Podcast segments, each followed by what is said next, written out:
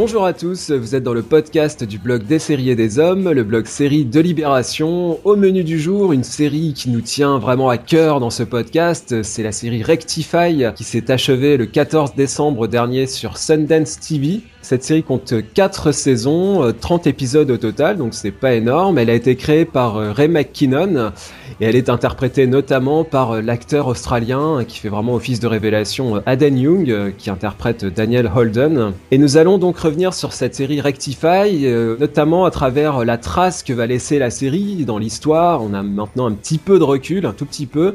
On va aussi parler des bienfaits de la lenteur, euh, du mélange des genres euh, entre enquête et portrait intimiste, ou encore de la place des femmes dans la vie d'un condamné à mort, en l'occurrence Daniel Holden. Alors pour discuter de cela, je serai avec un autre euh, amoureux de la série, hein, je crois pas me tromper en le disant, donc c'est Geoffroy Vincent, qui a notamment écrit sur cette série sur le Baxter Club.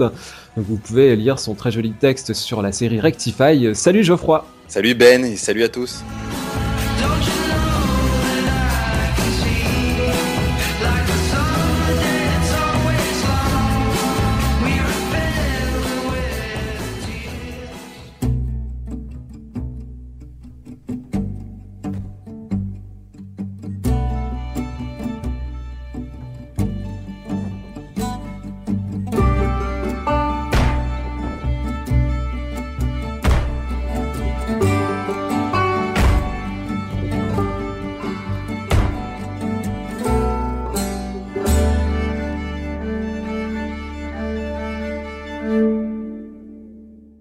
Alors Geoffroy, en préambule, quelques précisions euh, avant d'attaquer euh, donc sur cette série euh, Rectify.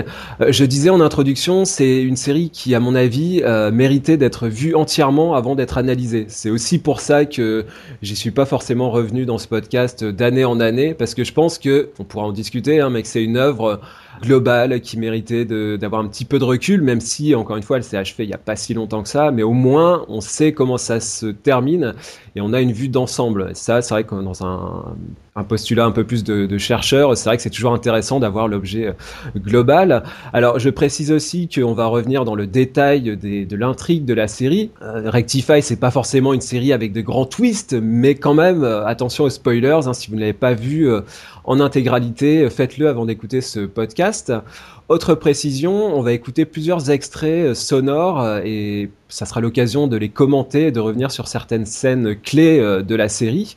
Je terminerai ce préambule en présentant le synopsis de la série. Donc Rectify, ça raconte l'histoire de Daniel Holden qui sort du couloir de la mort après avoir été incarcéré pendant 19 ans. Euh, c'est quasiment l'âge qu'il avait au moment des faits qui lui sont reprochés parce qu'il avait 18 ans. Et donc en l'occurrence, il est incarcéré pour le viol et le meurtre de sa petite amie de 16 ans, Hannah.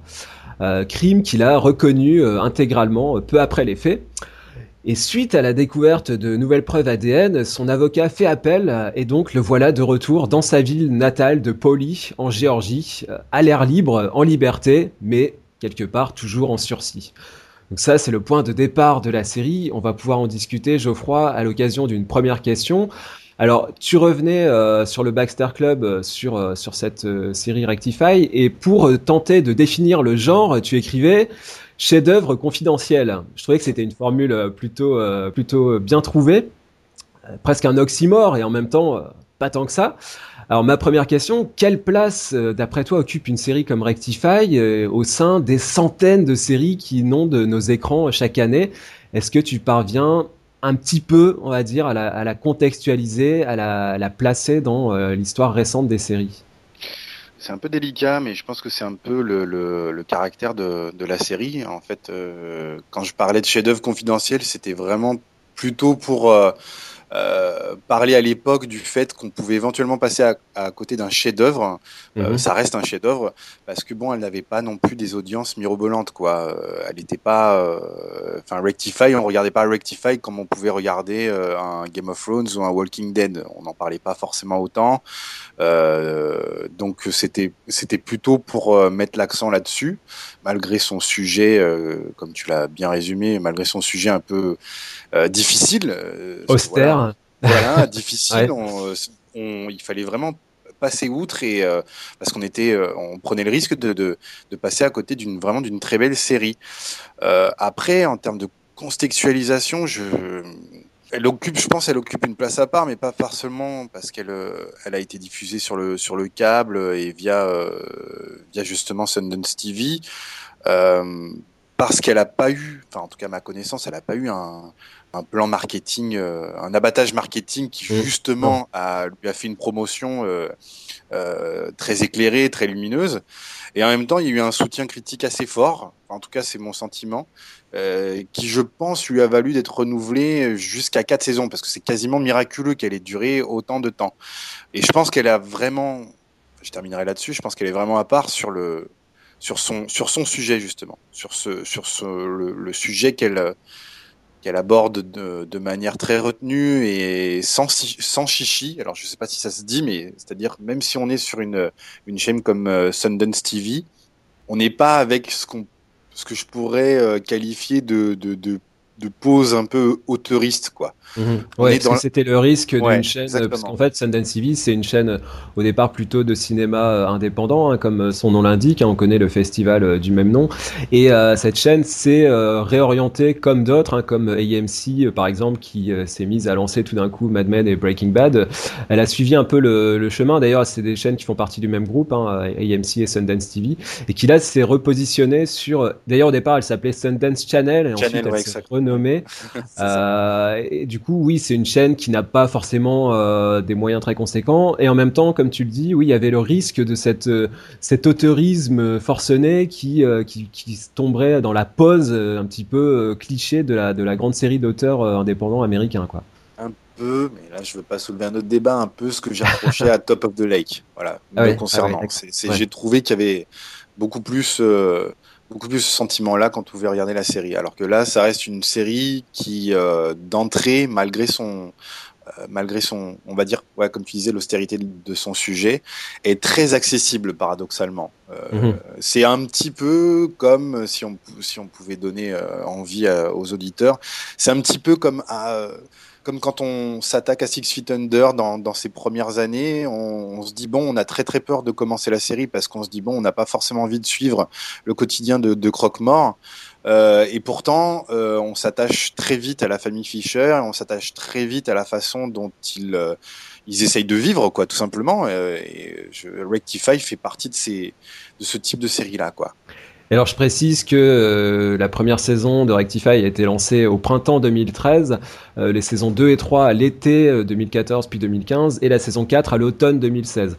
C'est une série qui a aussi été mouvante, hein, qui s'est déplacée, qui a eu du mal à vraiment se fixer comme un rendez-vous qu'on retrouve à telle date chaque année, qui a vraiment suivi les aléas aussi d'une programmation télé dans une ère où les séries affluent de toutes parts. Donc c'est vrai que c'est pas évident pour une série comme celle-ci euh, de, de, surnager et en même temps, euh, bah voilà, je pense qu'il y a un vrai attachement au, au niveau de la critique et d'une partie du public.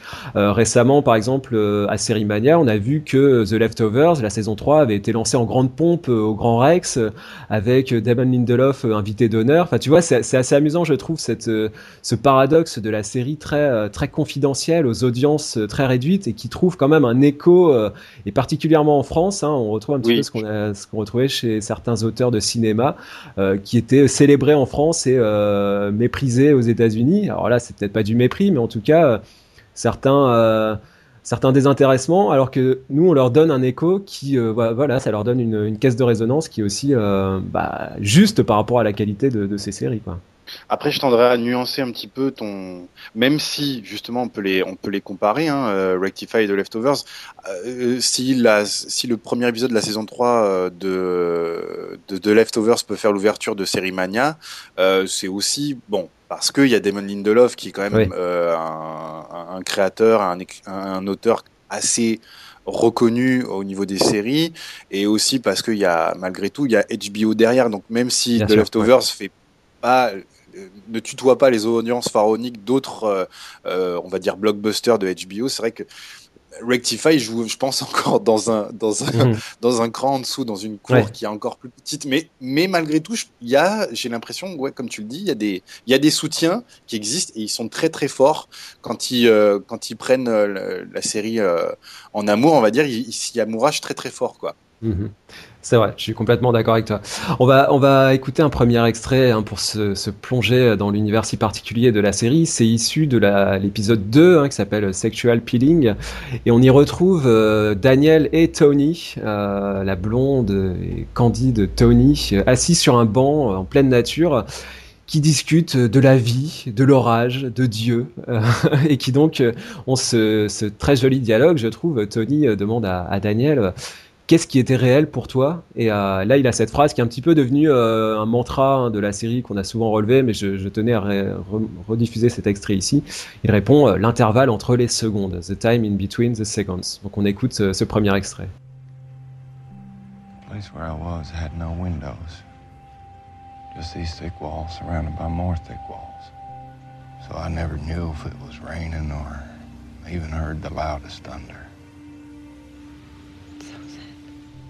Oh, it's, it's not as bad as it sounds because I, I didn't sense things in a normal way. I didn't miss them. And if, if I couldn't sense them, I, I, they weren't real to me. What was real to you, Daniel? The time in between the seconds. Geoffroy, cet euh, extrait que l'on vient d'écouter, que je trouve vraiment très poignant, vraiment la première saison de, de Rectify est, absolument magnifique et très touchante. Euh, cette, cet extrait m'amène à, à, la question suivante, euh, à savoir à, à l'époque agitée hein, que l'on traverse, de manière générale, je ne veux pas rentrer dans des débats politiques, mais je vois pas de quoi tu parles. Ouais, voilà, on est, on est, on est de la même génération tous les deux, euh, on est de la génération 80, on va dire, et euh, on traverse là des temps peut-être les plus agités que, l'on n'a jamais connus. Enfin, c'est à débattre, mais en tout cas, c'est vrai que l'époque est très particulière. On sait plus trop à quoi se raccrocher. Je trouve que Rectify euh, répond à cela par euh, une lenteur vraiment contemplative de ce qu'on appelle donc le Southern Gothic. Euh, et la série, j'ajouterais, participe de ce que l'on nomme la slow TV, la, la télévision qui ralentit, hein, qui prend le temps. Justement, à l'instar de séries qu'on a évoquées, comme The Leftovers, comme Top of the Lake, ou les Revenants chez nous euh, en France sur Canal+, ou même Hannibal par exemple. Je trouve qu'il y a quelque chose de cette cette contemplation, cette lenteur. Est-ce que d'après toi, on peut y voir, sans faire de la sociologie de, de bas étage, est-ce qu'on peut y voir un commentaire de l'évolution actuelle des pratiques de consommation où tout va tellement vite? Et ça renvoie un peu à ma première question aussi sur le rapport critique, sur le fait qu'une série, euh, voilà, lente, un petit peu austère, puisse surnager dans le flot de séries qui qui inondent les écrans euh, de toutes parts.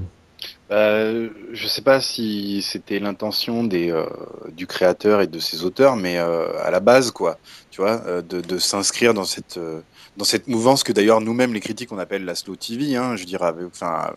Mais c'est plus ou moins le but de, enfin pas le but, c'est plus ou moins le, propos de la série puisque quand Daniel sort du couloir de la mort, il y a passé euh, quasiment la moitié de sa vie euh, dans, un, dans une cellule de confinement avec très peu de contact humain, si ce n'est oral la plupart du temps. Mmh. Euh, et du coup, quand il sort, bah, c'est un peu comme si le, justement le temps se mettait à, à, à lui revenir en, en, en, pleine figure. Mais en même temps, il a toujours cette espèce de rythmique très très lente lui-même euh, il a cette diction qui est très posée, qui est, qui est euh, quand il parle, il, il n'ose quasiment jamais la voix. En même temps, il est jamais dans le murmure. C'est vraiment dans cette espèce d'entre-deux. Et je trouve que ça, ça tonalise un petit peu le, le, le rythme de la série, en particulier, comme tu le disais, dans, pour la première saison, qui je pense est peut-être la plus euh, sensorielle de, de, des quatre. Euh, puisque c'est vraiment son retour à la vie, quoi. Mm. Donc je pense que oui, ça fait partie de ça et que ça fait aussi, c'est une espèce de, de, rappel, euh, de rappel à l'ordre de, de, de, de, la part des auteurs et du créateur et qui nous interroge sur bah, justement à cette époque où tout va très très vite, où tout est tout n'est que quasiment turbulence, c'est quoi qui est essentiel pour nous êtres humains, quoi. Donc que ce soit quelqu'un qui sorte du couloir de la mort, ou euh, comme euh, toi, comme moi, comme n'importe mmh. qui. Qu'est-ce qui fait qu'on est heureux? Qu'est-ce qui fait qu'on n'est pas heureux? Euh, Vers quoi on tend? Etc. etc.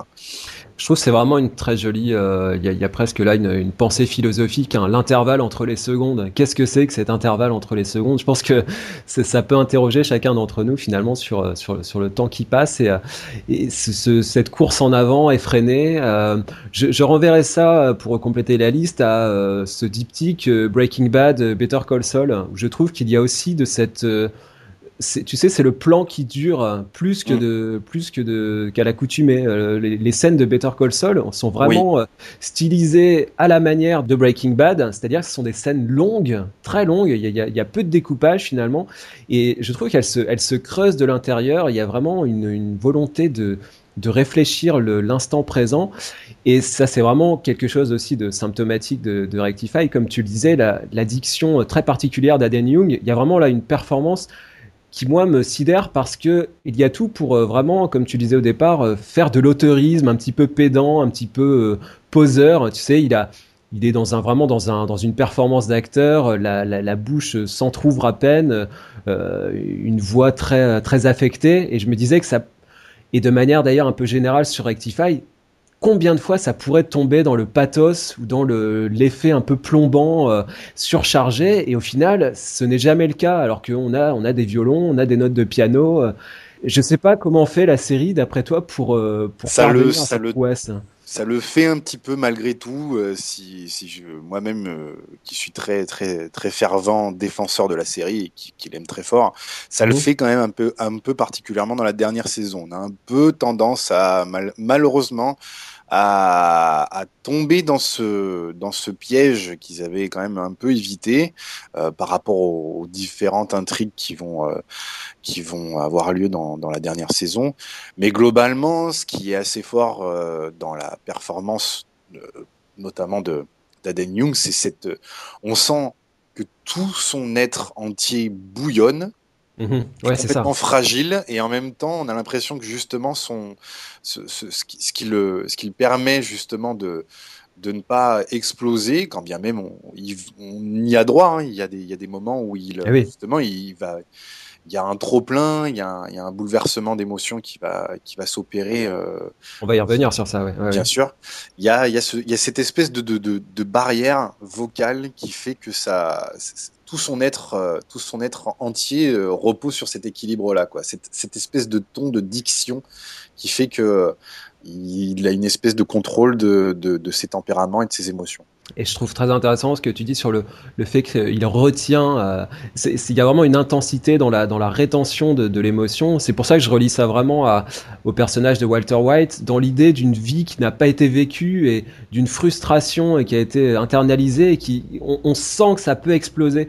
Et moi, je trouve ça c'est intéressant dans la, dans la construction de ces personnages-là et dans la, la dynamique de, de la série c'est que il y a quelque chose euh, en, en germe qui, qui, qui s'apprête à exploser. Et d'ailleurs, à des moments euh, clés, ça, ça explose et ce sont des, des moments vraiment euh, euh, qui restent en tête, hein, des moments vraiment symptomatiques parce que la série s'est élaborée de cette manière-là. Elle nous a, euh, elle nous a amené à, à- à assister à ces moments-là. C'est, on n'est pas du tout dans cette tendance très américaine qui est de tout envoyer tout de suite avec un montage euh, euh, tape à l'œil et des, des acteurs qui sont tout de suite dans la posture. Là, je trouve qu'il y a cette lenteur, mais une lenteur qui n'est pas de la léthargie. C'est vraiment une lenteur qui, euh, qui promet. Et je trouve Oui. que ça, vraiment, dans la série, c'est quelque chose de, de passionnant. C'est que c'est une promesse euh, qui, euh, bah, qui finit par aboutir. Après, peut-être que la série euh, aurait dû s'arrêter plus tôt. Peut-être que quatre saisons, c'était trop. Mais en tout cas, euh, voilà, cette promesse, je trouve qu'artistiquement, elle a été pleinement, euh, pleinement accomplie. C'est ça qui est vraiment euh, très beau dans cette, euh, cette série Rectify. Alors justement, à ce propos, Geoffroy, un, un deuxième extrait, c'est un passage qui t'a particulièrement touché et je voulais qu'on revienne avec toi dessus. Donc c'est issu de l'épisode 6 cette fois-ci. C'est un épisode qui s'intitule Jacob's Ladder, donc euh, l'échelle de Jacob, hein, la fameuse. Euh, on renvoie aussi là à Lost, hein, il y, a- il y a plein de, liens euh, à faire.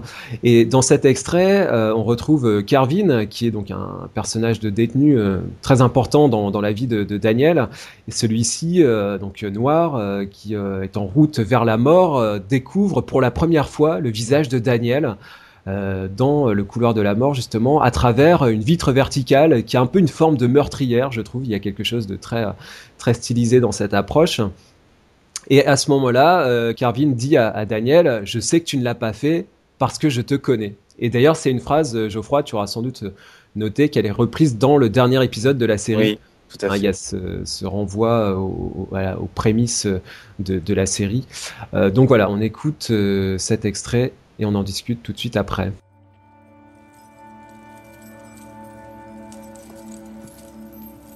Daniel. Daniel. Daniel, I. I need to say something to my friend. Doesn't look like he want to speak to you. I just need a moment. Need to go. Please. It's okay.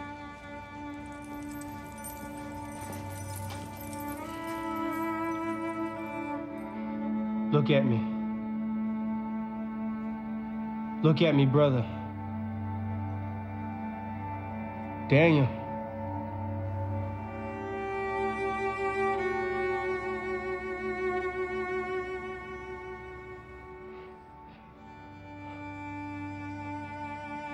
I know he didn't do it How do you know? because I know you. Because I know you. Because I know you.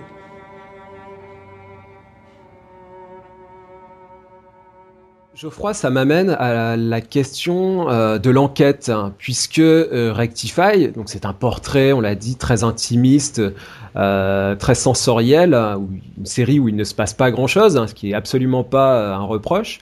En même temps, euh, l'enquête s'est poursuivie tout au long des quatre saisons de Rectify, l'enquête pour savoir si euh, Daniel était coupable ou non. Euh, on va revenir sur la question de la culpabilité dans un deuxième temps, mais d'abord, ma première question, c'était est-ce que la série creuse le sillon finalement actuellement très prolifique des polars dont l'investigation n'est pas l'enjeu principal? C'est-à-dire qu'on a une sorte de paradoxe entre une investigation et en même temps un, un détour. euh, on sent que l'enjeu n'est pas là. Je te renverrai à, encore une fois à Top of the Lake, mais je pense aussi à Petit Quinquin, hein, la série de Bruno Dumont, voire même à True Detective, où Mm. on sent que il y a une enquête, euh, il y a un whodunit, hein, on va avoir une révélation à la fin, mais euh, la vérité est ailleurs. Quoi.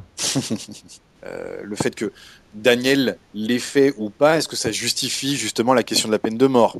Euh, On voit très clairement que euh, dans la communauté de Poli, que ce soit les, les membres, euh, les habitants, les membres de la communauté, que ce soit les parents de, donc de Anna ou de Daniel, c'est important de savoir euh, ce qui, euh, qui, euh, qui a commis le meurtre. Mhm. Mais en même temps, ça ne résout pas, ça ne résout pas leur peine ou leur souffrance.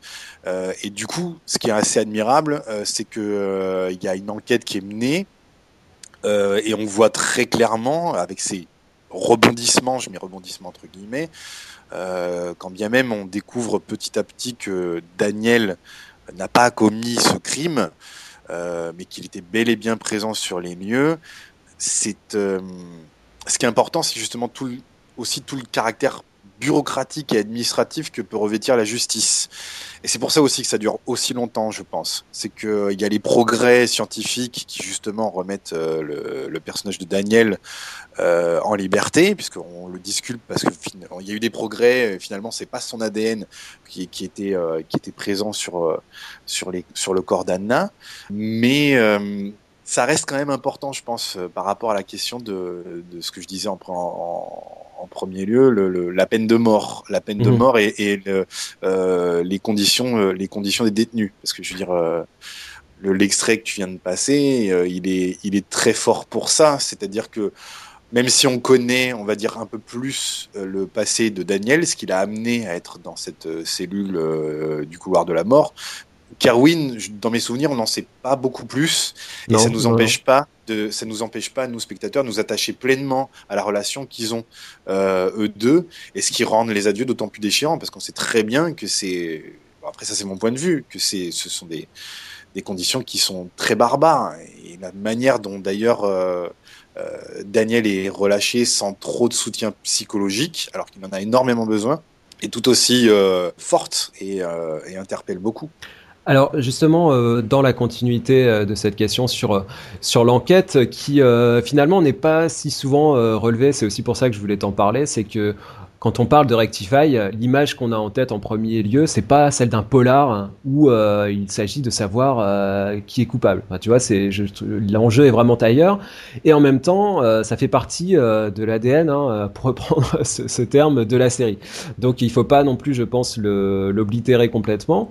D'où ma deuxième question par rapport à cela, c'est finalement, est-ce qu'il importait vraiment de savoir si Daniel était coupable des faits qui lui étaient imputés ou non, et d'ailleurs des faits qu'il avait lui-même euh, avoué, euh, puisque il faut quand même rappeler, euh, Geoffroy, que le doute est complètement levé à la fin de la série. On sait qui sont les, les coupables, on sait que Daniel est innocent, mais du coup, ça, Geoffroy, ça me renvoie aux premières saisons. Dans les premières saisons de la série, on se doute, en tout cas, moi c'était mon cas, que a priori, il n'est pas coupable, hein, parce que on sent qu'il a, il a confessé ça un petit peu ça sous la contrainte, mais que les preuves vont euh, dans, un autre, dans une autre direction. Alors, tout ça, ça m'amène vraiment à, te demander si euh, cette question-là de la culpabilité, elle, change quoi que ce soit à la perception qu'on peut avoir de la série. Est-ce qu'il fallait pour toi euh, répondre à cette question ou par exemple, autre possibilité, la laisser en suspens et vraiment partir sur une autre voie en fin de série? Non, je pense qu'elle est, elle est importante. Euh, je vois ce que tu veux dire, mais je pense qu'elle est importante malgré tout parce qu'elle fait partie de la construction du personnage en fait. Mhm. Euh, quand il sort, quand il sort, il est, il se sent déjà coupable parce que sortir déjà, c'est quasiment, il réapprend déjà à vivre. Donc, euh, il a une, je pense qu'il porte la culpabilité permanente d'être une charge. c'est ça, ouais. Être une charge pour lui parce qu'il sait absolument pas du tout quoi faire. Il doit réapprendre à, vivre dans une époque euh, auquel il est passé complètement à côté. Euh, il doit réapprendre à s'intégrer, que ce soit dans sa famille, que ce soit euh, dans la société.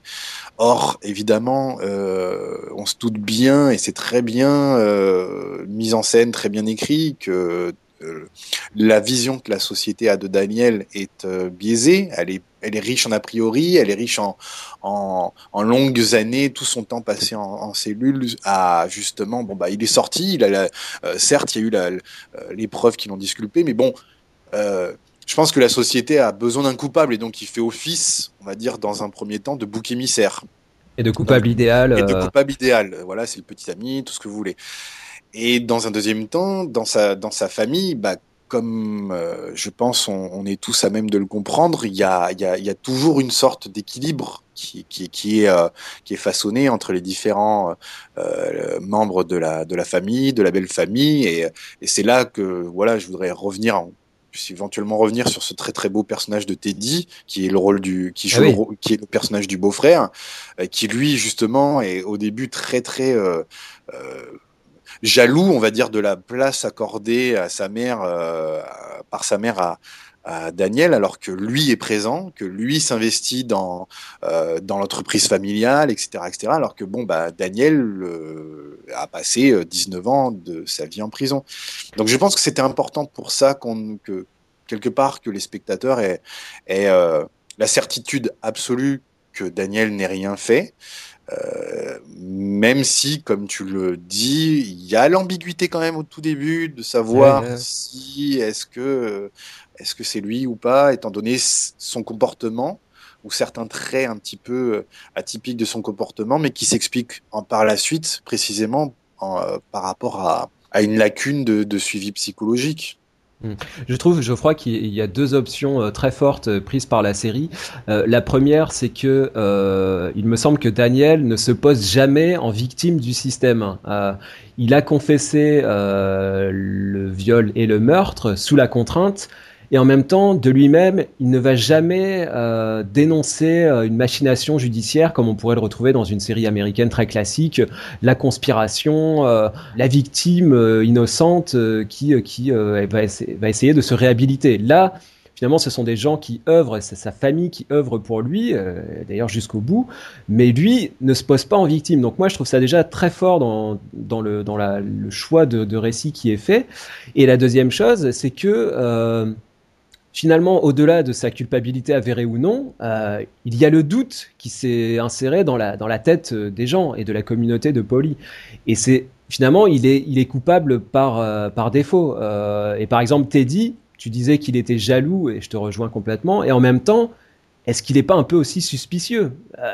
Finalement, Daniel sort de prison, il a été condamné coupable pour un, pour un meurtre, donc un fait euh, très grave. Euh, de nouvelles preuves apparaissent, mais bon, dans l'esprit de Teddy, d'après toi, est-ce qu'il est complètement lavé de tout soupçon? Euh, Moi, j'en suis pas persuadé.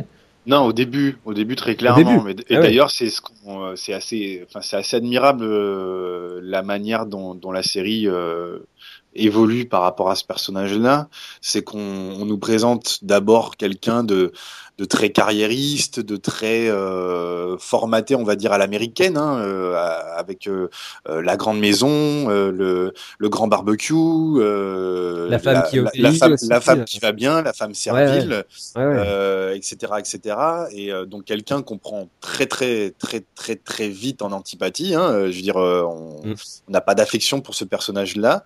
Et au fur et à mesure, on va comprendre pourquoi il se, il se comporte de cette manière-là, un petit peu arrogante, et que lui aussi a des, euh, a des, euh, a des failles, des faiblesses, et qu'au fur et à mesure où, bah, justement, elles vont, euh, elles vont euh, remonter avec justement l'augmentation, on va dire, de l'importance que, que prend Daniel, que reprend Daniel dans le, cer- dans le cercle familial, euh, on va comprendre pourquoi il, euh, il se comporte comme ça. Et d'ailleurs, ça, ça, se- il va tomber de, il va tomber de son, de son piédestal, quoi. Mm. C'est très, très, c'est un, un très, très beau personnage également. Ouais, complètement. C'est aussi pour ça, je pense, euh, que la série méritait d'être euh, de durer et au-delà de ses potentielles euh, faiblesses en cours de route, ce qui arrive forcément à, à toutes les séries, mais notamment dans le dans le dernier épisode de la série, on entend Amanta, donc qui est la sœur de Daniel, qui euh, dit ceci, je la cite, peu importe ce qui va se passer maintenant, euh, elle dit ça à John, hein, qui était son ancien petit ami, qui était euh, qui est aussi l'avocat de la famille, qui, a, qui s'est battu jusqu'au bout pour réhabiliter Daniel. Donc elle dit ceci, voilà, peu importe ce qui va se passer maintenant, je veux dire, bien sûr que si, ça importe, mais rien ne viendra rectifier ce qui s'est passé. Ça ne fera pas revenir Anna, mon père ou mon frère de 18 ans. Donc elle évoque, euh, elle évoque à la fois euh, les disparus et en même temps son frère de 18 ans. euh, c'est finalement c'est Daniel, le frère qu'elle n'a pas connu euh, parce qu'il a été euh, emprisonné. Et ce qui est très fort, c'est que je crois hein, que c'est le seul moment, le premier en tout cas dans la série, où elle emploie le verbe rectify, qui finalement vient là légitimer euh, le, nom de la série. Donc il y a, a quelque chose, je trouve, de très joli dans la construction et dans l'élaboration jusqu'à la fin euh, de, cette série Rectify. Euh, et alors on a commencé, Geoffroy, à évoquer euh, les personnages et Teddy notamment. On va écouter un troisième extrait qui sera toujours issu de cet épisode 6, euh, l'échelle de Jacob. Et en, en début d'épisode, on entend une confession de Daniel en voix off. Donc il confesse euh, euh, sur bande le crime dont il a été soi-disant coupable. Et c'est un plan visuellement qui s'ouvre sur une cafetière en train de bouillir, donc ce qui Oui. renvoie vraiment à, au drame qui s'est produit à la fin de l'épisode précédent où euh, on imagine que Daniel a violenté, euh, pour ne pas dire euh, plus, Teddy sur un là sur un, éclat de violence comme on ne l'imaginait plus ou pas capable. Et donc on voit la caméra qui panote pour nous révéler le corps de Teddy agressé a priori par Daniel. On écoute cet extrait très fort.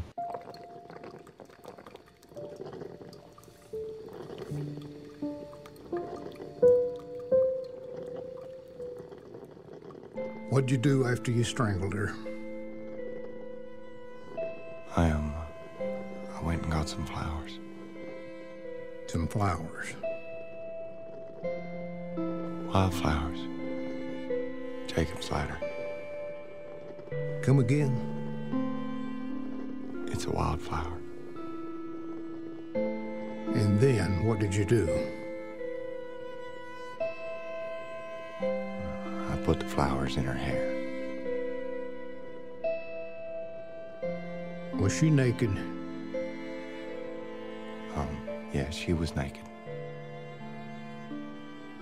And how did she get unclothed? Uh, I had taken her clothes off. Before? Before? Yes, before. You took her clothes off before. Before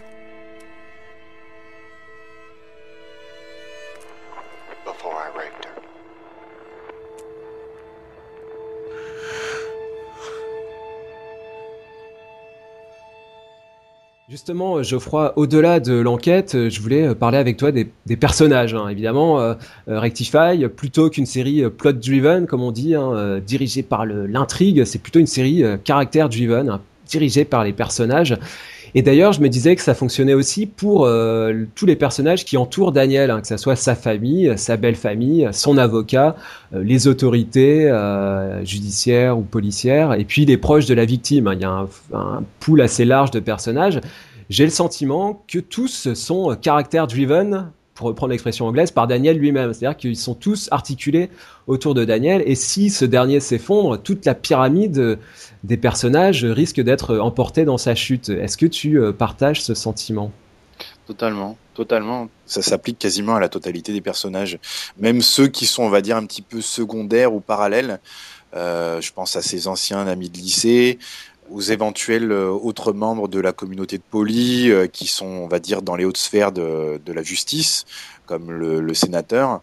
Mhm. Mais quand on regarde ne serait-ce qu'à l'échelle de la famille de Daniel, on voit très clairement que euh, Amanda a passé euh, quasiment toute sa jeunesse à œuvrer pour euh, l'innocence de son frère, mais que du coup, lorsqu'il revient, bah, elle sait plus du tout quoi faire parce que ça, elle a, elle a abandonné quasiment ses études pour ça. sa mère, c'est pareil. Je veux dire, quand son, son fils revient, elle, n'y attendait plus. Du coup, il y a cette on va dire cette métaphore assez jolie où ils sont à un moment donné pris d'une d'une irrésistible envie de, de, refaire la cuisine. Donc la refonte de fond en comble, mais ça, ça, ce désordre qui intervient de manière un petit peu épisodique, euh, tout ce chantier est bel et bien à l'image de, de, de, la famille. quoi. Ensuite, il y a, y a le beau-père aussi. Le, le... C'est le beau-père. Et d'ailleurs, euh, Geoffroy, euh, on peut dire que, il me semble, hein, entre-temps, euh, le père est parti. Et lui, on ne le voit pas. Finalement, c'est aussi un père, c'est un père de substitution. Il y a beaucoup de, il y a, un, jeu très fort sur la belle famille, hein, ce qu'on appelle la belle famille en français. Ouais, sur la famille de recomposition, qu'est-ce qui finalement fait une, euh, qu'est-ce qui finalement fait une famille? Parce que je veux dire le, le fait que Daniel revienne dans son giron familial pour commencer, pour s'intéresser juste à, à celui-là, euh, on voit bien que ça chamboule, que ça rebat totalement les cartes de, de, vie qui a été plus ou moins installée depuis une quinzaine, une vingtaine d'années.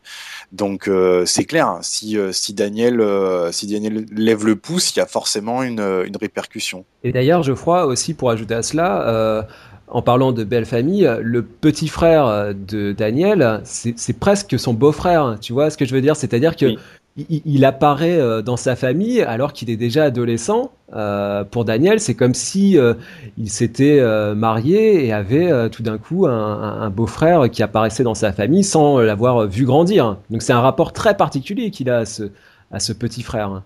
Bah, je pense que ça, se, ça, ça, ça ne fait qu'accentuer le, l'étrangeté ou la bizarrerie que peut euh, ressentir Daniel vis-à-vis des choses qui l'entourent. Hein.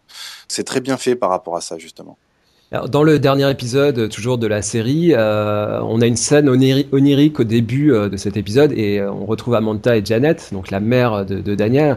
Et Amanda lui demande "Tu pensais à quoi? Et elle répond "Qui d'autre? Et je trouvais que c'était un beau résumé finalement de qui d'autre finalement? C'est ça, ça s'appelle Rectify, ça, ça pourrait s'appeler Daniel quoi. Et c'est vraiment le cœur de la série. En même temps, c'est pas ce qu'on peut appeler un héros. Euh, et en même temps, c'est pas tout à fait un anti-héros. Enfin, c'est un anti-héros dans le sens où il est un petit peu euh, apathique, il est un petit peu falot, mais en même temps, il se, il, se rouvre à la vie, quoi. Il redécouvre euh, le plaisir d'exister. Donc c'est, c'est un personnage, Geoffroy, qui, qui a une place assez difficile à fixer en termes de grammaire de série. C'est, on est un petit peu à contre-courant des, des pratiques habituelles, soit du héros fort et euh, dominant, soit de l'anti-héros euh, qui subit complètement les événements. C'est très bizarre, hein, c'est même par rapport, à, même par rapport au, spectateur, euh, de définir ce que peut non pas ressentir le personnage, mais ce qui vous fait ressentir. Et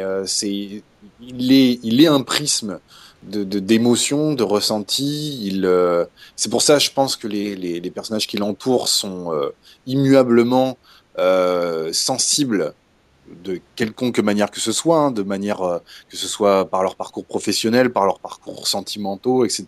ils vont le fait que Daniel euh, soit dans tel ou tel type d'état, même si justement il est relativement non pas stoïque, mais d'une fausse, comme une fausse sérénité. Euh, ses choix, le fait de ne pas répondre au téléphone, par exemple, je sais, quand, quand sa mère devient est hantée par ça. En fait, c'est ça, je pense. C'est qu'en fait, il, il arrive à, à hanter les personnes parce que c'est un survivant en fait. Et je pense que ça ramène les, euh, ça ramène les, son entourage à, à leurs conditions très triviales de, leur propre existence. Par, rapport à, pour, pour finir là-dessus, et par rapport à, ce que je disais sur l'investigation, je, je trouve que, aussi qu'il y a une relation magnifique qui est celle entre Amanda et euh, John, hein, donc qui est l'avocat, euh, parce que cette relation s'est construite euh, sur l'innocence, en tout cas la réhabilitation de Daniel. Et euh, ce lien euh, qui s'est construit entre eux, on sent qu'il est très fragile. euh, et d'une certaine manière, la sortie du couloir de la mort de Daniel vient, pas forcément briser, mais en tout cas couper le fil qui, les reliait l'un à l'autre. Et du coup, c'était un amour, je pense, sincère, mais finalement, ils sont tous les deux reliés par l'amour de Daniel plutôt que par un amour véritablement mutuel. Et on va voir, euh, on y reviendra, mais on va voir euh, Amanda euh, reconstruire sa vie, finalement prendre une autre voie, John aussi. Sans doute qu'ils vont se, tous les deux continuer d'avancer et se, reconstruire, mais voilà, ça aura été une parenthèse non pas enchantée, mais peut-être désenchantée, et en même temps qui aura permis à ces deux, ces deux êtres-là, dont on a l'impression au début de la série qu'ils sont vraiment faits l'un pour l'autre, parce qu'il y a comme une alchimie entre eux. Euh, mais en même temps, c'est une alchimie euh, faite de souffrance. Et je trouve que c'est c'est vraiment très beau. C'est vraiment à l'image de la série. C'est une, euh, une quête de sérénité. En même temps, euh, il y a une, douleur latente qui fait que euh, peut pas vraiment crier au happy end ou, euh, au misérabilisme à l'inverse. On est vraiment toujours entre deux eaux. Donc c'est euh, assez poignant dans la série. On va écouter un autre extrait. euh, c'est le premier épisode euh, de la saison 2 cette fois-ci. On va parler euh, des femmes, des femmes dans la série parce que voilà, il y a des personnages absolument magnifiques. Et là, en l'occurrence, euh, bah, c'est une première discussion, la première discussion à proprement parler entre Tony et Amanda. En tout cas, la première discussion à laquelle on assiste, diégétique. Et cette euh, discussion, elle intervient juste après que Daniel se soit fait tabasser devant la tombe d'Anna, hein, donc sa prétendue victime. Ça, c'était la toute fin de la saison 1. Et je trouve que cette scène, et ça peut se rapporter à la série tout entière, a une dynamique vraiment euh, épatante, puisque on a au début, en, en ouverture de scène, deux femmes que tout oppose, d'ailleurs qui sont euh, éloignées euh, physiquement l'une de l'autre. L'une est blonde, l'autre brune, euh, l'une a un caractère très docile, l'autre euh, bien trempé. Enfin voilà, c'est assez. euh, c'est assez tranché tout cela, et en même temps, elles se rapprochent peu à peu l'une de l'autre, encore une fois par le, le prisme de Daniel. hein. Daniel, c'est vraiment la pointe de la pyramide, et les, deux pointes de la base se rapprochent l'une de l'autre hein, en, essayant de, de, de finalement de d'honorer euh, Daniel hein, et on les voit se rapprocher vraiment physiquement et moralement euh, l'une de l'autre et euh, on a notamment un discours assez assez riche aussi dans la série sur la religion hein, parce que Tony euh, demande à Amanda si euh, elle croit en Dieu et Amanda répond je crois en l'enfer hein. je trouve que ça encore une fois c'est voilà une belle réplique il euh, y a pas besoin Oui. d'en dire plus finalement tu vois il y a pas besoin de Bah, c'est à l'image en même temps du- de ce que tu viens de décrire du personnage d'Amanda. C'est quelqu'un de très de très sarcastique. Donc c'est Allez, on écoute cet extrait. I just don't understand why God would let something like this happen to him. I mean, to anyone, but especially to him. He suffered so much already. I mean, I know it's always a question, but it's always the question. It's one of the big ones. And they say we we can't know God's intentions sometimes that that it's too big for human understanding, but I sure don't understand this, and I don't see how I ever will.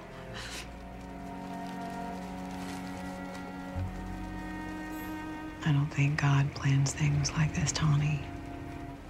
I mean, why would somebody do that?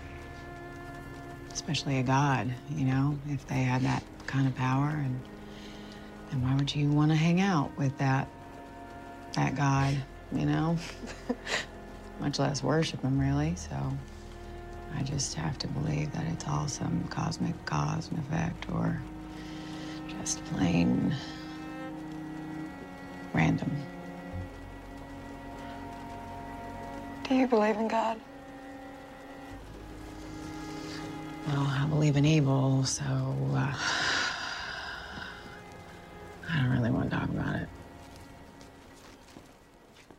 Alors Geoffroy, ça m'amène euh, au personnage de femme. De la mère courage de Daniel, hein, on l'a évoqué. euh, moi, je parle de mère courage parce que elle se bat, elle lutte, euh, elle perd son mari aussi. euh, c'est un petit peu comme toutes ces séries où il y a un enfant qui, qui, disparaît ou qui est kidnappé. Très souvent, ça brise le couple. Là, euh, bah, il y a de ça aussi. Elle a perdu son enfant euh, et donc son mari est parti. Elle, le- elle, a, trouvé un nouveau compagnon. Elle retrouve son fils. Donc c'est un personnage vraiment aussi de là euh, très riche.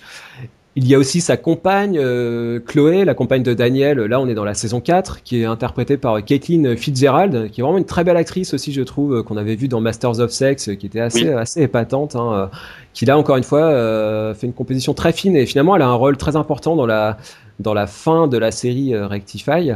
Euh, tous ces personnages euh, féminins, je trouve, sont d'une justesse d'écriture et d'interprétation. hein, les deux sont liés, vraiment épatantes. Moi, j'ai été euh, bluffé par parce qu'en plus, ce sont pas mal de découvertes. Hein, ce sont pas for- forcément des actrices qu'on connaissait énormément. Je voulais qu'on s'arrête euh, en premier lieu donc sur les deux personnages qu'on a évoqués dans l'extrait, à savoir Amanda, qui est donc interprétée par Abigail Spencer, et puis Tony, euh, c'est Adelaide Clements, qui est une actrice euh, australienne, qui donc joue la belle-sœur de Daniel. Peut-être d'abord euh, Geoffroy sur Amanda, qui est donc la sœur de Daniel. Donc on l'a dit, caractère bien trempé et en même temps une fragilité. On sent que voilà, elle est très sensible. Euh, la trajectoire de ce personnage, elle est, elle est assez, euh, je trouve, euh, inhabituelle puisque on voit qu'elle retourne chez ses parents à Poli, elle renoue avec un amour de jeunesse, et puis elle semble se satisfaire d'un poste de gérante de magasin.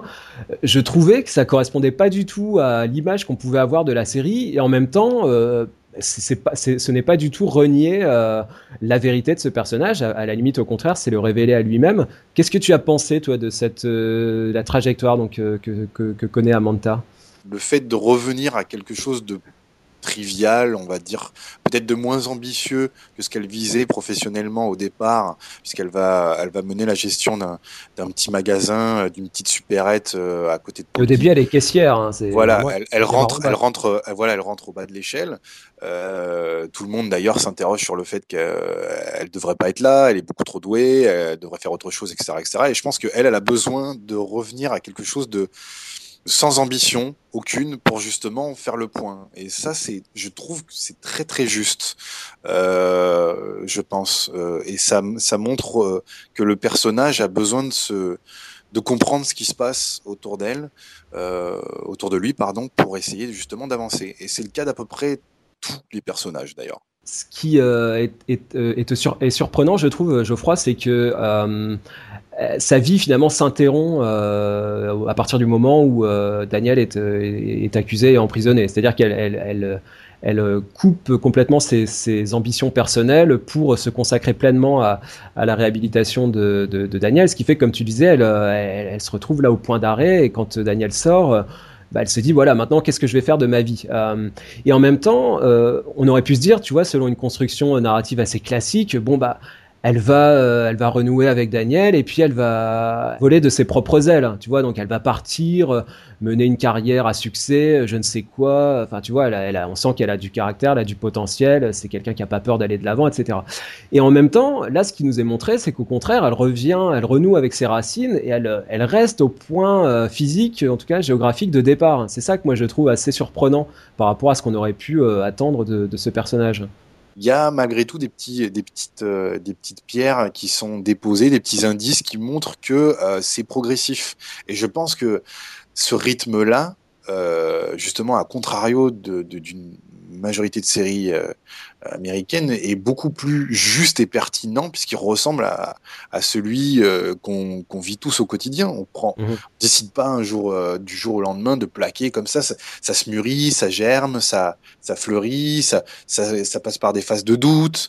Euh, Est-ce qu'on fait le bon choix ou pas? C'est pour, la- pour ça, pour tout ça, toute cette, euh, euh, ce cheminement-là, cette réflexion-là, c'est très cohérent, c'est très juste, je trouve. Complètement, et on peut rappeler que le, cours de la vie, hein, ce qu'on appelle le cours de la vie, finalement, ce n'est pas forcément une course effrénée en avant, c'est aussi des, toutes les petites choses, les petites décisions qui construisent les grandes. Ah, voilà, à ce niveau-là, effectivement, Rectify est très juste parce que la série ne va pas à 200 à l'heure, euh, euh, on n'est pas chez Shonda Rhimes, hein, mais en même temps, euh, elle, dit tellement plus de choses, quoi, de ce qu'on peut ressentir au quotidien, même si le postulat de départ est extrême, puisque condamnation à mort, euh, emprisonnement pendant 18 ans, etc.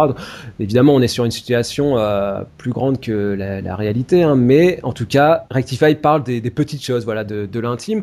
Alors, je voulais évidemment aussi euh, parler avec toi, Geoffroy, de, Tony, puisque personnage j'ai envie de dire à pleurer, mais vraiment dans le bon sens du terme. C'est pas du tout un reproche pour moi, mais c'est un personnage qui m'a bouleversé l'actrice est époustouflante, hein, je peux le rappeler, donc c'est Adélaïde Clements, euh, qui dans une retenue, une sobriété, en même temps une fragilité, une intensité euh, absolument incroyable, parce qu'elle n'en fait jamais trop, elle n'est jamais dans le pathos, dans le sirupeux, et en même temps, on a envie de, la prendre dans ses bras, de la cajoler, euh, de la, de la réconforter à tout moment, parce qu'elle est, on dirait, un petit moineau qui s'est perdu, c'est absolument touchant.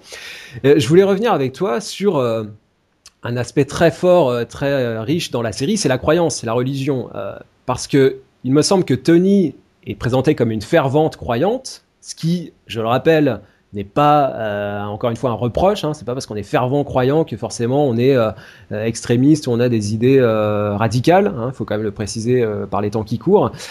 Donc elle est fervente croyante, mais en même temps elle est pas bigote. Je trouve que dans la série il y a un respect de la croyance, de la foi, euh, qui rejoint euh, celui, euh, par exemple, de le, traitement que pouvaient donner les X-Files de, de Dana Scully, par exemple, d'un personnage qui croit, qui s'interroge sur sa foi, mais qui n'est pas remis en question, ce n'est pas du tout caricaturé dans la série. Alors, est-ce que tu es d'accord avec ça? Et du coup, voilà, qu'est-ce que ça nous dit de ce personnage-là Quelle est la place de la foi, d'après toi, dans l'existence de Tony? Euh, autant euh, Amanda est quelqu'un de très euh, passionnel et de mhm. très, enfin passionnel, de très passionné, de très sensuel, de très très charnel. D'ailleurs, elle a, on a plus l'impression de voir justement le le corps, le le, le corps d'Amanda, la partie un peu charnelle de, de ce personnage-là. Autant Tony justement est quelqu'un de très solaire pour pour qui la foi et apporte une une manière d'être euh, d'être serein. Euh, et je pense que c'est pour ça aussi qu'on la trouve très euh, très belle, très très attachante, très très attendrissante. C'est parce que justement quand il y a des échanges avec Daniel ou même des étreintes, des embrassades, c'est c'est très beau. C'est on sent une forme qu'elle qu'elle apporte en même temps qu'on a envie de lui apporter une forme de paix. Et, je la foi forcément la la la pousse, la guide, euh, l'interroge. Il y a aussi euh, une forte interrogation de sa part avec Teddy sur la question du couple. Euh, là-dessus, ça va presque être un point de divergence. Autant Teddy n'a pas forcément, peut-être quelqu'un de pratiquant, mais n'a pas la, la, même ferveur. Autant Tony, c'est quelque chose qui est qui fait partie, encore une fois, pour reprendre un terme euh, récurrent dans, dans, cette série qui fait partie de son ADN quoi. On retrouve des questions euh, qui étaient par exemple posées dans, euh, dans Ainsi soit-il, hein, la, série d'Arte, l'adultère, l'avortement aussi à un moment donné. Comment réagir à ces, ces faits de la vie quand on est très croyant? Parce que Tony, elle, elle s'interroge, elle n'est pas dogmatique. Moi, c'est ça que je trouve très beau, c'est qu'elle n'est pas dans une posture, comme tu le dis, finalement son couple avec Teddy apparaît un peu dépareillé au départ parce que quand même euh, lui on sent qu'il fait euh, lui il a, sa manière de penser bien à lui et on sent que le couple n'est pas sur la même longueur d'onde concernant la foi. C'est aussi ce qui rapproche très fort Tony de, Daniel euh, sans savoir en même temps si Daniel est vraiment croyant. Enfin c'est c'est une foi qui n'est pas forcément religieuse qui les relie tous les deux. Non mais je pense que c'est un petit peu de la même façon. Alors un petit peu, hein, je, je, mets un petit peu entre guillemets, mais euh, le même type de mystique que peut euh, que peut soulever The Leftovers, euh, mhm. justement. Alors là, avec, là, avec, un angle beaucoup plus beaucoup plus fantastique, mais est lui-même sous-pesé et justement le mystique, le mystère, la foi, ce qui fait que à un moment donné, sur un, une période donnée, sur un instant donné, on va entrevoir ou ne pas entrevoir une forme de beau ou une forme de réponse à, notre parcours. Il y a d'ailleurs rien à voir avec euh, Tony, mais ça, y- fait partie. Il y a un épisode de- dans mes souvenirs dans le, cours de la saison 1 où, euh, qui limite euh, proche du rêve, où justement euh, Daniel fait covoiturage avec un inconnu euh, qui l'amène dans un endroit complètement désert, euh, très verdoyant, euh, dans lequel on peut, on peut retrouver une statue. Une statue, et du coup, il s'interroge sur la notion du beau. Et quand on regarde le, le générique, le générique de, de la série, ça se termine très très euh, très très clairement sur Daniel les yeux au ciel et qui plus ou moins illuminé par un des rayons du soleil. Donc euh, il y a il y a une forme de de mystique et euh, qui est euh, qui est très poétique encore une fois sur euh, parce qu'elle elle peut apporter à des personnes des clés, des éléments de conduite, etc., sans pour autant tomber, comme tu le disais, dans, dans la bigoterie ou le Ouais, fanatisme. C'est ça, qui est très ça, beau. c'est- Ouais, complètement. C'est ça qui est très beau et je, je- du coup, je te rejoins euh, par rapport à The Leftovers. Ce sont, ce sont des séries euh, euh, très fortes dans leur thématique, dans, dans ce qu'elles nous disent, mais ce ne sont pas des, des, des séries à message ou à thèse. Exactement, Euh, voilà. Ce ne sont pas des séries dogmatiques qui vont. euh, Qui font nous- l'apologie de telle ou telle Voilà. religion. Tout à fait. Exactement, c'est ça, c'est ça qui est très beau finalement, parce que ce sont des questions épineuses qui évidemment renvoient chacun à son, son propre cas de conscience, et du coup, euh, on peut pas asséner euh, des, des manières de penser, ça, ça ne passera pas. Mais par contre, ce que véhicule euh, Tony euh, euh, dans sa manière d'être et dans la, la- sa, sa quiétude et sa sérénité, je trouve ça absolument euh, bouleversant, sans qu'elle ait besoin de nous dire. Euh, voilà, croyant en ceci ou en cela, chacun est libre euh, de penser ce qu'il veut, mais en tout cas, elle, elle est comme ça et c'est comme ça qu'on qu'on la- qu'on la- qu'on l'apprécie aussi. Donc c'est ça qui est, qui est très beau. Euh, Geoffroy, on va écouter un dernier extrait. Donc bah, plongeons-nous dans le dernier épisode de la série. hein. Ça se- ça s'est terminé donc avec l'épisode qui s'appelle All I'm Saying. Tout ce que je vous dis, c'est dans l'épisode 8 de la saison 4. Euh, à ce moment-là, on voit John, euh, donc euh, l'avocat, hein, je le rappelle, rendre visite à Daniel et lui apprendre qu'une nouvelle enquête sur le meurtre d'Anna va être ouverte. Donc ça, c'est un petit peu l'issue du récit de Rectify, c'est la partie investigation. En même temps, c'est beaucoup plus que ça, concerne beaucoup plus que l'investigation, puisque à ce moment-là, on comprend que euh, Daniel euh, est d'une certaine manière libéré au sens euh, moral du terme, puisqu'il ne ressent plus cette culpabilité ou cette impression d'être une perte de temps pour les autres. hein. Tu le disais au début de, de ce podcast, euh, le fait qu'il se sente comme une charge pour euh, son entourage, c'est ça qui lui pèse, qui fait qu'aussi à un moment il a besoin de prendre ses distances.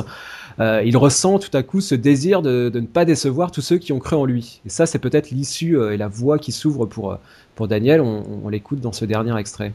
I've always felt such guilt that others were wasting their lives on me, that I was a waste, that I was unworthy. But last night, I. I didn't feel that guilt. Or that I was a waste. I didn't necessarily feel a, a, a worthiness, but I did feel a kind of responsibility, I guess.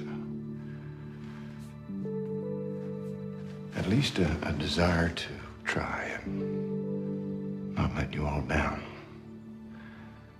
And then I felt the smallest flicker of not wanting to let myself down, you know?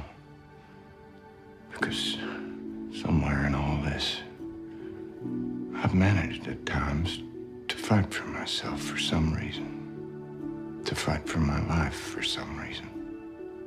And I've survived for some reason. And here I am, still, for some reason. Geoffroy, donc j'ai une dernière question par rapport à cela, qui là pas forcément une question d'analyse, mais euh, on peut se demander maintenant, euh, pour se plonger dans un après Rectify, quelle, quelle est la suite euh, du parcours qui attend Daniel? Est-ce qu'il va euh, parvenir à mener une vie normale? Euh, Est-ce qu'il va pouvoir rentrer à Poly? Euh, puisqu'on peut rappeler que toute la saison 4 hein, se passe à distance. hein. Daniel est coupé de sa famille euh, jusqu'au bout. D'ailleurs, je trouve qu'il y, a- aussi un, geste fort là qui est d'éviter le rassemblement final. Hein, on n'est pas dans Lost là, euh, il, reste euh, à distance. D'après toi, quelle est la, si on devait imaginer quelle serait en tant que scénariste, quelle serait la suite de la, du parcours de Daniel hein? Ah bah c'est en même temps euh, la série se termine la dernière scène de la série euh, donc du dernier épisode se termine sur une projection Mhm. Euh, alors Ou un rêve. ou un rêve mais en tout cas on Parce qu'on le voit allongé sur son Voilà. lit, et ensuite on a la séquence finale. Donc ça on le, on, le, on voit, on le voit euh, se projeter éventuellement en tant que père de famille avec euh, le personnage de Chloé euh, qui, devenu, qui est devenue maman.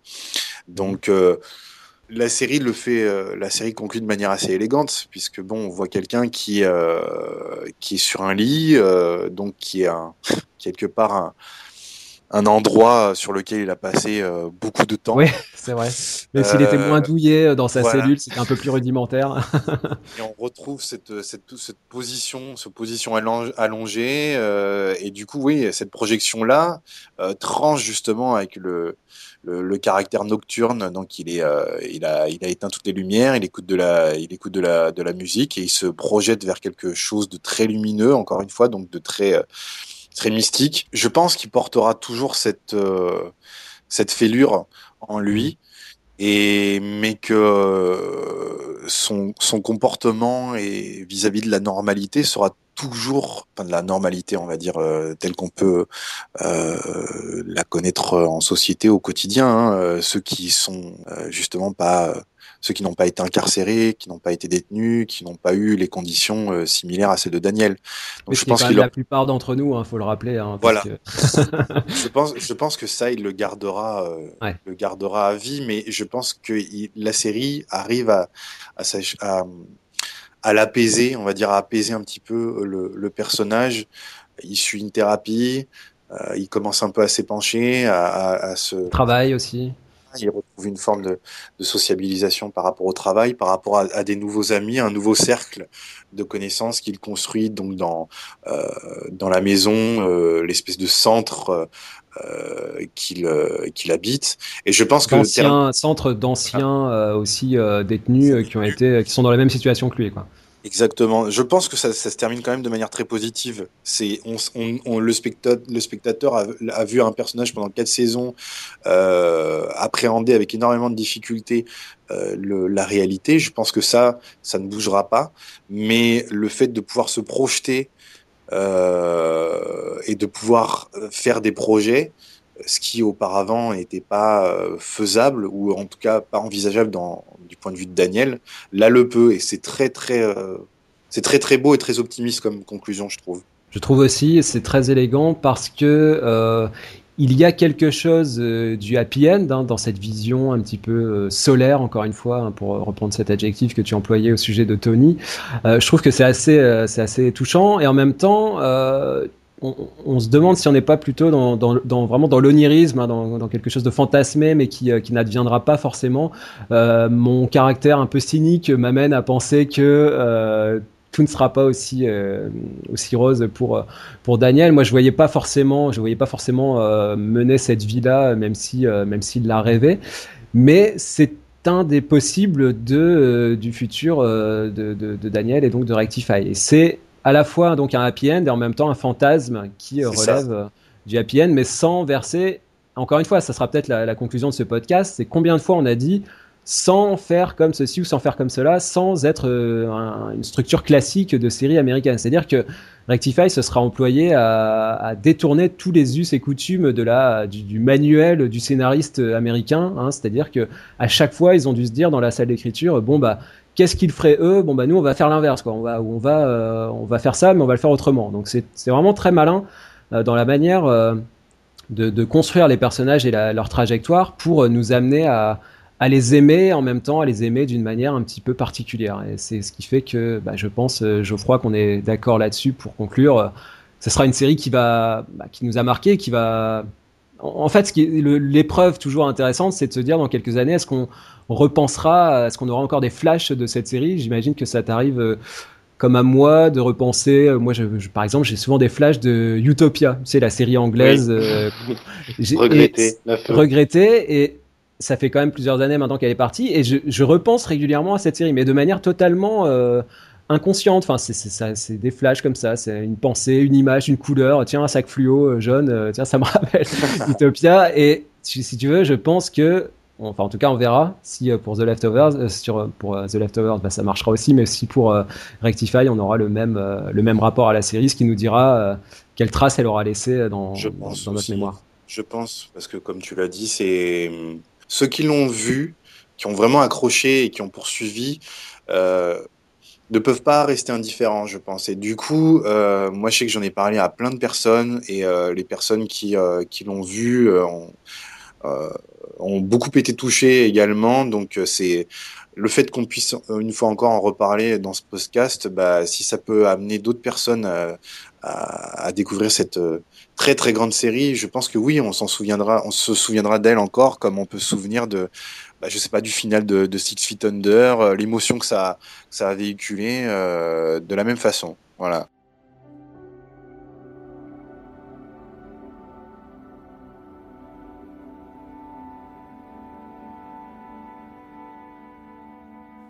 Ce sera le, mot de la conclusion euh, pour ce podcast. Merci à tous de nous avoir suivis. Bah, merci beaucoup Geoffroy hein, de bah, merci Ben, grand plaisir euh, pour parler donc de, de, vraiment de cette série qui nous a beaucoup touché. Euh, Celle-ci mérite vraiment, à mon avis, les honneurs, même si c'est totalement subjectif.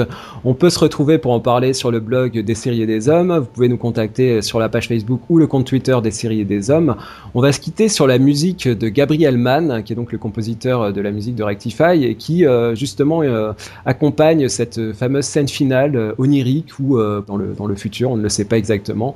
En l'occurrence, des violons euh, qui accompagnent cette scène. Encore une fois, un des violons, mais jamais sirupeux. Enfin, je trouve. Hein, c'est, après, c'est, à vous de juger.